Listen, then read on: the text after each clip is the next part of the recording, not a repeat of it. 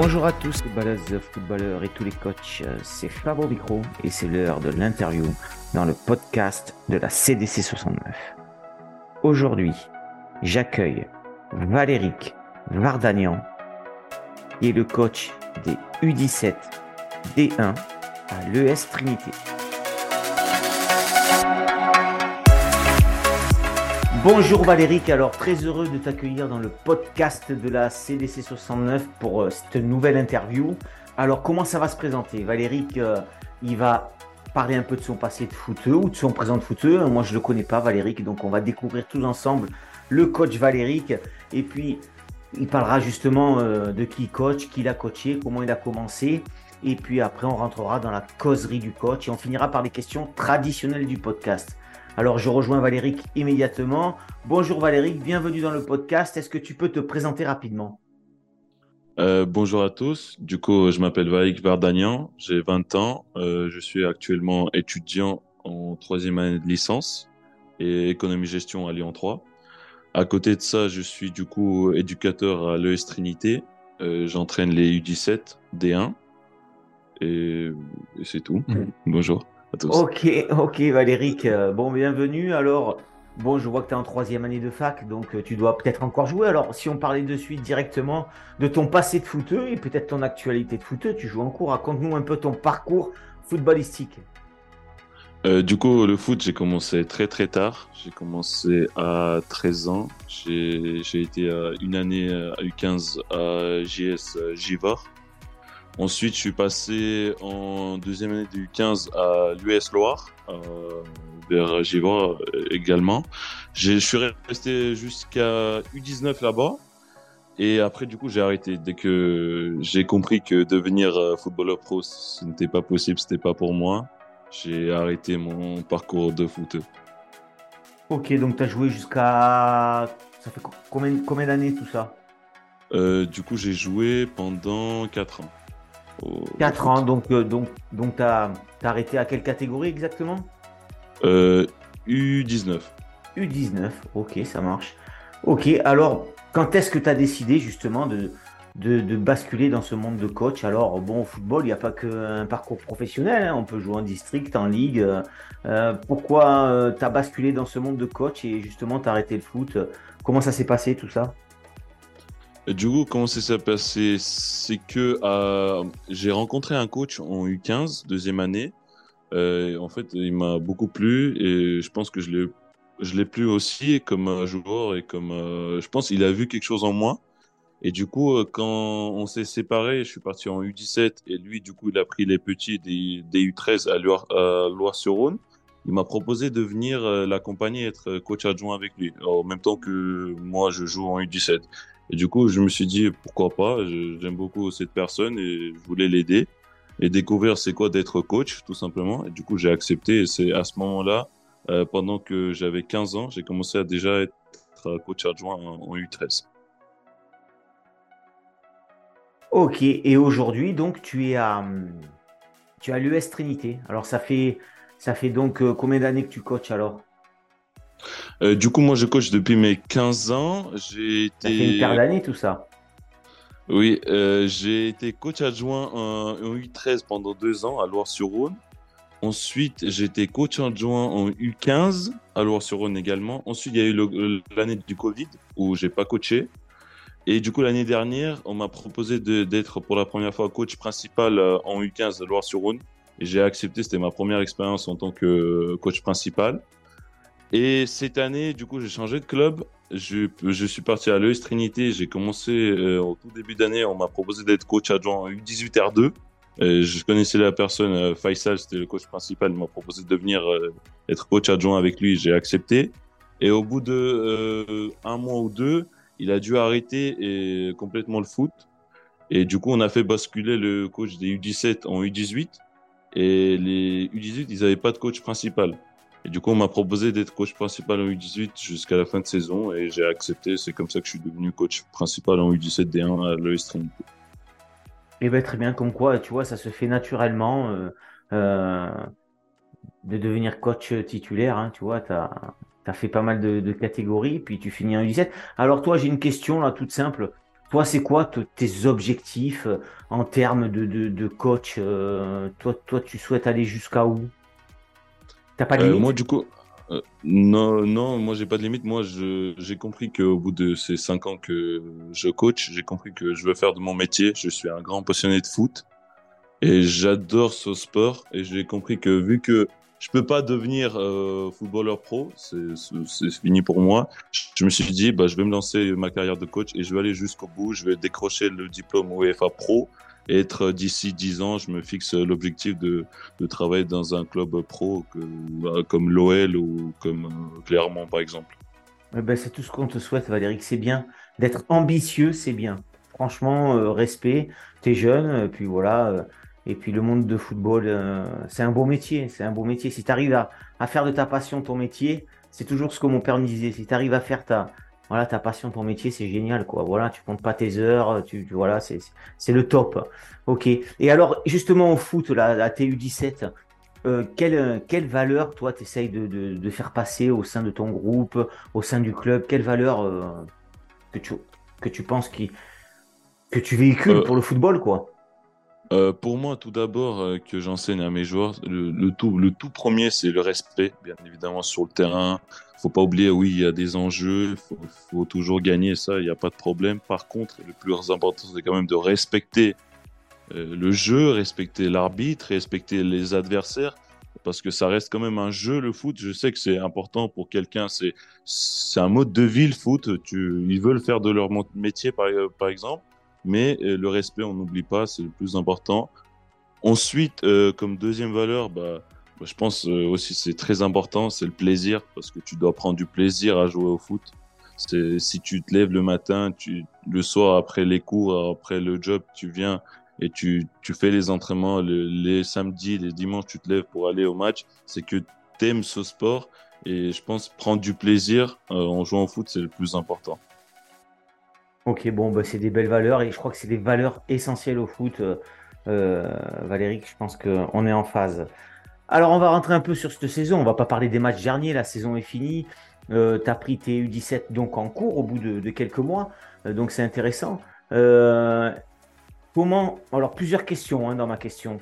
comment tu as senti ton groupe cette année? Est-ce qu'il a progressé? Est-ce que, est que les objectifs de début d'année bah, tu les as remplis. Euh, voilà, raconte-nous un peu ta saison, comment elle s'est passée avec ces U17 D1. Tu es libre dans les réponses. Euh, tout d'abord, du coup, j'ai repris les U17 au bout de la cinquième journée. Et on a fait le switch avec du coup le coach des U17. Je suis passé en U17. Euh, le groupe a été restreint parce que les U18, ils avaient comme objectif de se maintenir. Du coup, tous les meilleurs U17 qu'ils étaient avec l'ancien coach, ils sont montés en U18 et j'ai eu un groupe plus restreint. J'avais pas beaucoup de joueurs euh, pour le reste de la saison. Euh, la direction m'a fixé comme objectif de se maintenir en D1. C'est ce qu'on a essayé de faire avec mon groupe tout au long de la saison. Jusqu'à la trêve euh, en, début, du coup, au moitié de saison, on a enchaîné vraiment des défaites. C'était vraiment difficile parce que je pense qu'on on se comprenait pas avec le groupe et je pense que même moi, je, vais être honnête, je pense que je me donnais pas à 150% et j'allais, je mettais pas les bons ingrédients pour euh, avoir les résultats. Du coup, la trêve m'a beaucoup aidé. Je me suis posé, j'ai réfléchi sur mes méthodes de travail, j'ai essayé d'établir un plan pour, pour les matchs retour et ça a marché. Franchement, le travail, ça a payé. On a enchaîné 3, 4, 5, 5 victoires de suite. Ça nous a aidé dans notre objectif. Mais malheureusement, euh, le, comment dire, le moment de bascule, c'était le ramadan. Euh, à cette période-là, euh, il y avait plus beaucoup de personnes qui venaient. Et on était franchement un groupe très restreint. On, a fini la saison avec 7-8 personnes par entraînement. Du coup, c'était très difficile de, de préparer les matchs cruciaux pour l'objectif de se maintenir en D1, sachant que les autres équipes, ils enchaînaient les, points. Et du coup, c'était très difficile pour nous. On a essayé de faire les, avec les moyens qu'on avait. Et du coup, on n'a pas on n'a pas su tenir le rythme et on a enchaîné malheureusement les mauvais résultats en fin de saison. C'est vraiment dommage pour le groupe que j'avais, franchement, c'était un très bon groupe, très restreint, motivé, mais malheureusement, à la fin de saison, on n'a pas pu tenir le rythme, on était très peu. Et on n'avait pas assez de concurrence au sein du groupe. Et du coup on a pas on a fini avant dernier du championnat malheureusement relégué en D2 et franchement je suis très dégoûté parce que j'ai senti qu'il y avait beaucoup de joueurs qui ont progressé en début d'année et en voyant la fin d'année il y avait beaucoup de joueurs qui ont progressé. Mais malheureusement j'ai pas eu assez de moyens pour pouvoir aller chercher l'objectif et pour que le groupe il puisse euh, profiter euh, pleinement, on va dire, de la saison. Bon, moi, si j'entends un peu ton résumé, je pense que tous les coachs feront la même analyse. Hein. Ceux qui vont écouter, à mon avis, euh, là où tu le payes, c'est les 7 ou 8 à l'entraînement. Hein. Tu c'est, pas possible. Hein. Quand on vient pas à l'entraînement, on n'a pas le rythme. Donc, automatiquement, sans entraînement, euh, tu n'es pas dans le rythme du match. Donc, la deuxième mi-temps ou pendant le match, tu te fais croquer. Exactement. En fait, eh c'est très difficile. C'est basique, hein euh, Oui, du coup, en fait, le problème, c'est que euh, 7-8 à l'entraînement, et en fait, j'ai dû appeler les joueurs qui ne venaient plus euh, aux entraînements pour compléter la liste de dimanche et de samedi. Et, et, en plus, le problème, c'est que, euh, en fait, ils venaient pas, non, non, pas parce que, par exemple, ils aimaient pas ou ils avaient quelque chose d'autre. En fait, il y avait des joueurs, ils se disaient, Bon, en fait, de toute façon, même si je viens pas, je vais jouer dimanche parce que le coach n'a pas le choix. Il n'a pas d'autres joueurs à appeler. Malheureusement, les U16, les U18, les U15, à un moment donné, arrivé au match, je me suis dit, je vais demander aux autres coachs, est-ce que je peux avoir les joueurs? Mais j'avais personne, malheureusement. Les autres euh, catégories, ils avaient leur objectif à faire et déjà, ils étaient restreints. Du coup, on était dans cette difficulté-là. Ok, alors justement, ce qui est intéressant, c'est alors, est-ce que ces causeries euh, on va rentrer dans la causerie, hein, Valéric, maintenant, la causerie du coach. Euh, justement, ces causeries de fin de saison, on va parler de celle-là plutôt, c'est intéressante, d'avant-match. Parce que toi, tu dois arriver un peu énervé euh, avant le match, parce qu'en fait, tu as eu personne en entraînement, mais il faut aller quand même au carton et tout. Alors justement, ces causeries, elles doivent être particulières. Comment, comment tu les préparais? Comment elles se passaient, ces causeries d'avant-match Explique-nous un petit peu. Après un peu plus de 10 mois d'existence et plus d'une quarantaine de podcasts et quelques live vidéos, la CD69 a pris son envol et monte en audience chaque jour. Afin d'élargir son cercle d'abonnés pour continuer à fournir un contenu divers et de qualité qui répond aux attentes des coachs et des clubs amateurs de notre riche région footballistique, la CDC69 devient une association loi 1901. Pour adhérer, c'est très simple. Il suffit de vous rendre sur le site de la CDC69, aller dans l'onglet Nous soutenir et choisir le pack que vous souhaitez. Merci à tous pour votre fidélité. Euh, du coup, moi, comment ça se passe? C'est que dès que j'ai mon 14 euh, pour, pour le week-end, je commence déjà à réfléchir à ce que je vais dire pour euh, samedi ou dimanche. Et ensuite, je les mets sur le papier. J'arrive déjà avec des papiers préparés au match. Je les accroche, je les scotche. Et du coup, comment ça se passe les causeries? Euh, je convoque les joueurs 1h30 en avance et pendant les 30 premières minutes, ils, se changent ou ils vont voir le terrain, ils peuvent parler tranquillement. Dès qu'on est à une heure avant le match, là, on va débuter la causerie. Euh, D'habitude, je prends 15-20 minutes euh, pour la causerie d'avant-match.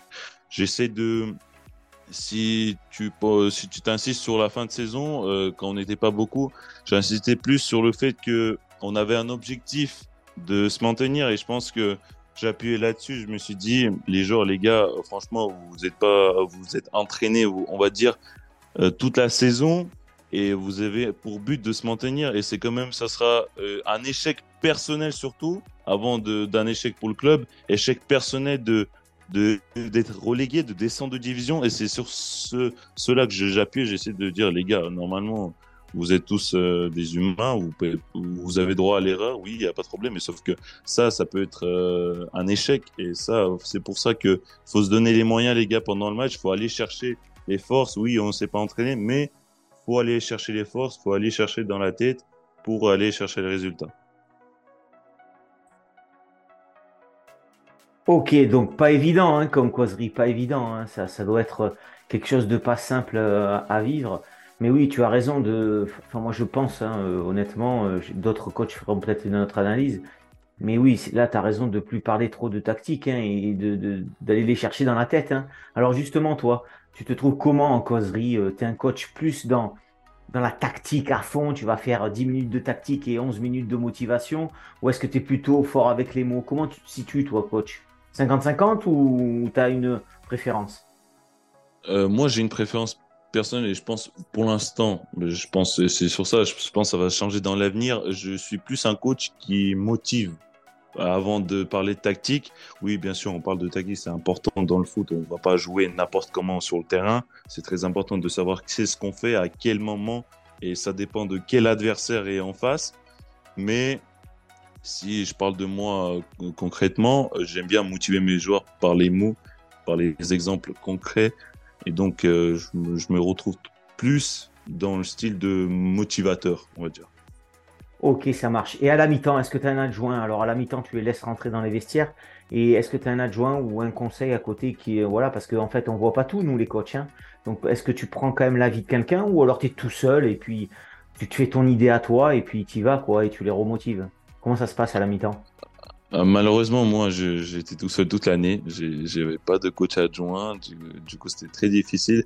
Mais heureusement que des fois au match, il y avait mes amis qui venaient euh, ils, connaissent un peu le football et en plus ils m'accompagnent pendant des années, donc ils savent un peu euh, comment je vois le foot.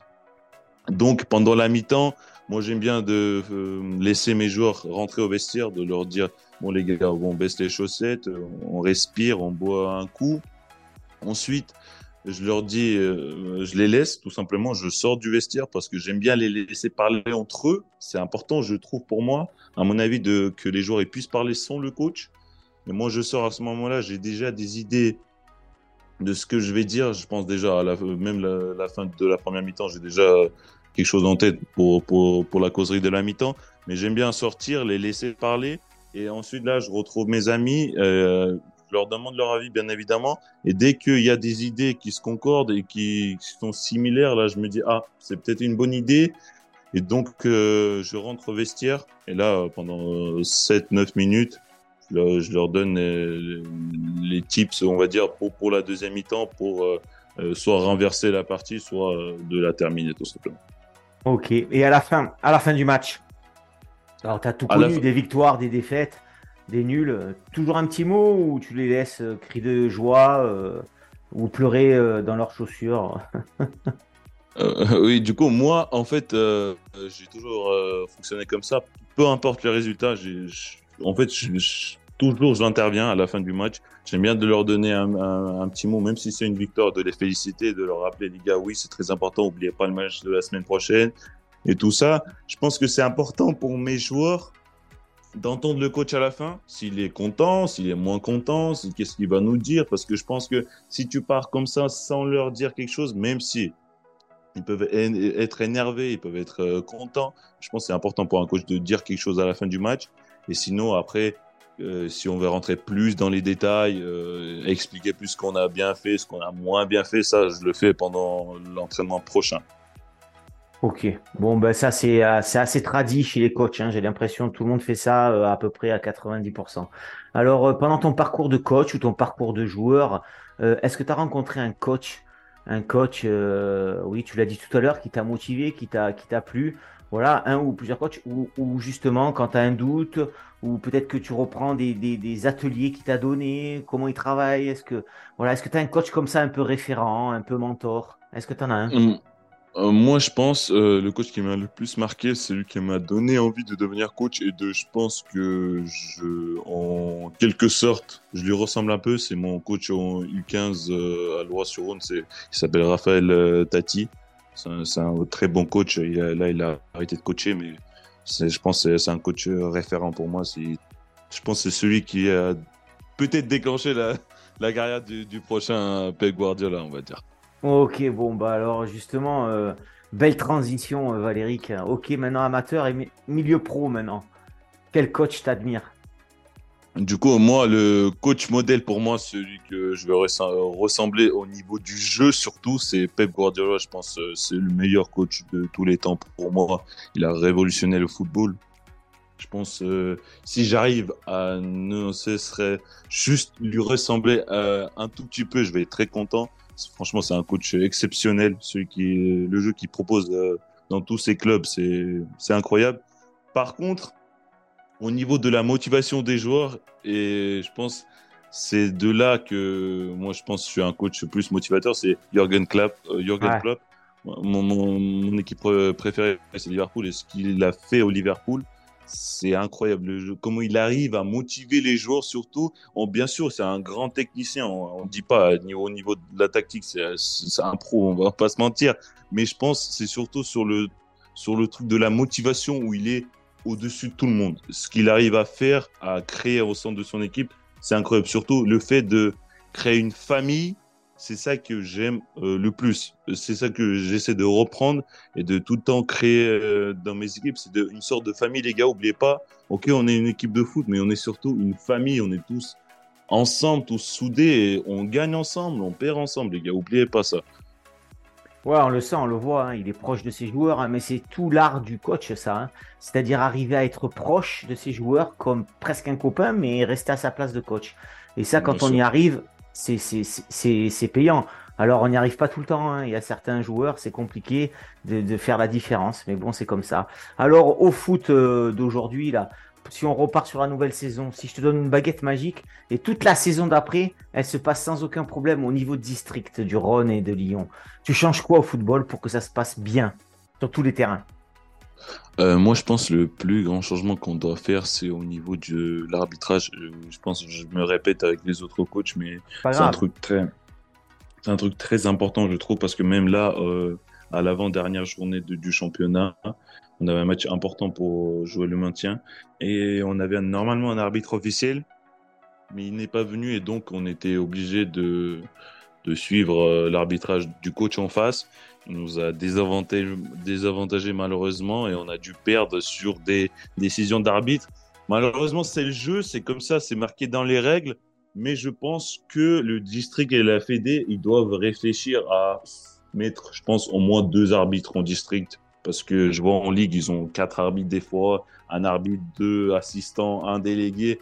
Et en district, il y a un seul arbitre. Il y en a, ils font des, y a des parents ou des quelqu'un qui font des arbitres de touche. Je pense que on doit plus former des arbitres, on doit plus ajouter d'arbitres en district pour pour qu'on n'arrive pas à avoir des situations où c'est le coach en face qui arbitre. Moi, je trouve que ça, ça doit plus passer. Je pense. Ben, je te rejoins, hein. c'est compliqué hein, le sujet de l'arbitrage, Valéric. Hein. c'est compliqué, il manque des arbitres, personne ne veut faire arbitre. Alors, euh, bon, on pense tous en tant que coach que ouais, on aimerait tous avoir trois arbitres. C'est clair que ça soit en U15, en U17, en U20, en district, toutes les districts. Enfin voilà, on aimerait avoir trois arbitres à chaque match, ça serait le paradis, hein. on est d'accord. Hein. Alors euh, Valéric, on va s'approcher vers la fin du podcast, hein. le temps passe. Est-ce que tu as pensé à me désigner un prochain coach pour une prochaine interview? Alors peut-être que l'interview, elle se fera peut-être pas en juin là quand même, parce qu'en fait, euh, le juin, c'est peut-être un peu compliqué, mais au moins pour la rentrée, pour la saison prochaine, est-ce que, est que tu as pensé à me désigner un coach ou deux? Euh, Oui, j'ai pensé à un coach, mais là actuellement, je ne sais pas quelle équipe il va prendre en septembre. C'est pas grave, c'est pas grave ça. Et eh ben, c'est un Jocelyn, et il a entraîné les U15 euh, R2 à l'ES Trinité. C'est un très bon coach. Franchement, je, je suis venu plusieurs fois à ses entraînements pour prendre des notes.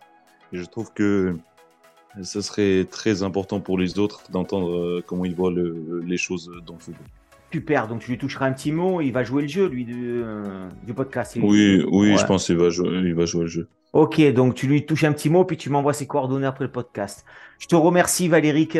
En tout cas, on a passé un agréablement en ta compagnie. Je suis sûr que tous les coachs qui ont écouté et tous les joueurs de foot aussi, un bon petit moment. Je te remercie quand même euh, d'avoir participé au podcast. Hein. C'est super sympa. En plus, toi, je sais que c'est pas une désignation, hein, on est d'accord Oui. C'est un volontariat, donc tu n'es pas le seul. Et, je te remercie d'avoir sollicité euh, la CDC 69 sur les réseaux sociaux. Voilà, tu vois, tu as, sollicité, tu as ta place entièrement dans le podcast et je t'en remercie. Donc le mot de la fin, il est toujours pour le coach interviewé. Tu dis ce que tu veux sur ton club, sur ta famille, sur tes amis. Ça t'appartient. Et c'est maintenant, Valéric. Euh, du coup, moi, je tiens à remercier bien évidemment euh, du coup CDC 69 euh, à Lyon de m'avoir permis de faire cette interview. Merci beaucoup. Je remercie également le club, le Trinité, de m'avoir permis de coacher les U17 cette année. Je remercie tous mes joueurs parce que je pense qu'ils vont écouter le podcast. Je remercie tous mes joueurs. Et euh, bon, je souhaite à tous euh, bonnes vacances parce que je pense que c'est bientôt fini pour tout le monde la saison. Et euh, profitez bien des vacances. On va se retrouver sur les terrains l'année prochaine. Merci à Valéric d'avoir sollicité la CDC 69 pour réaliser cette interview. Je lui souhaite à lui et toute sa team une bonne fin de saison, un bon repos avant de rattaquer la saison prochaine. Je n'oublie pas son coach désigné pour une prochaine interview à la rentrée. Merci à toutes et à tous d'avoir suivi ce nouvel épisode du podcast de la CDC 69. Si ça vous a plu, n'hésitez pas à partager sur les réseaux sociaux ou à rejoindre notre association. Je vous dis à très vite pour une prochaine interview et vive le foot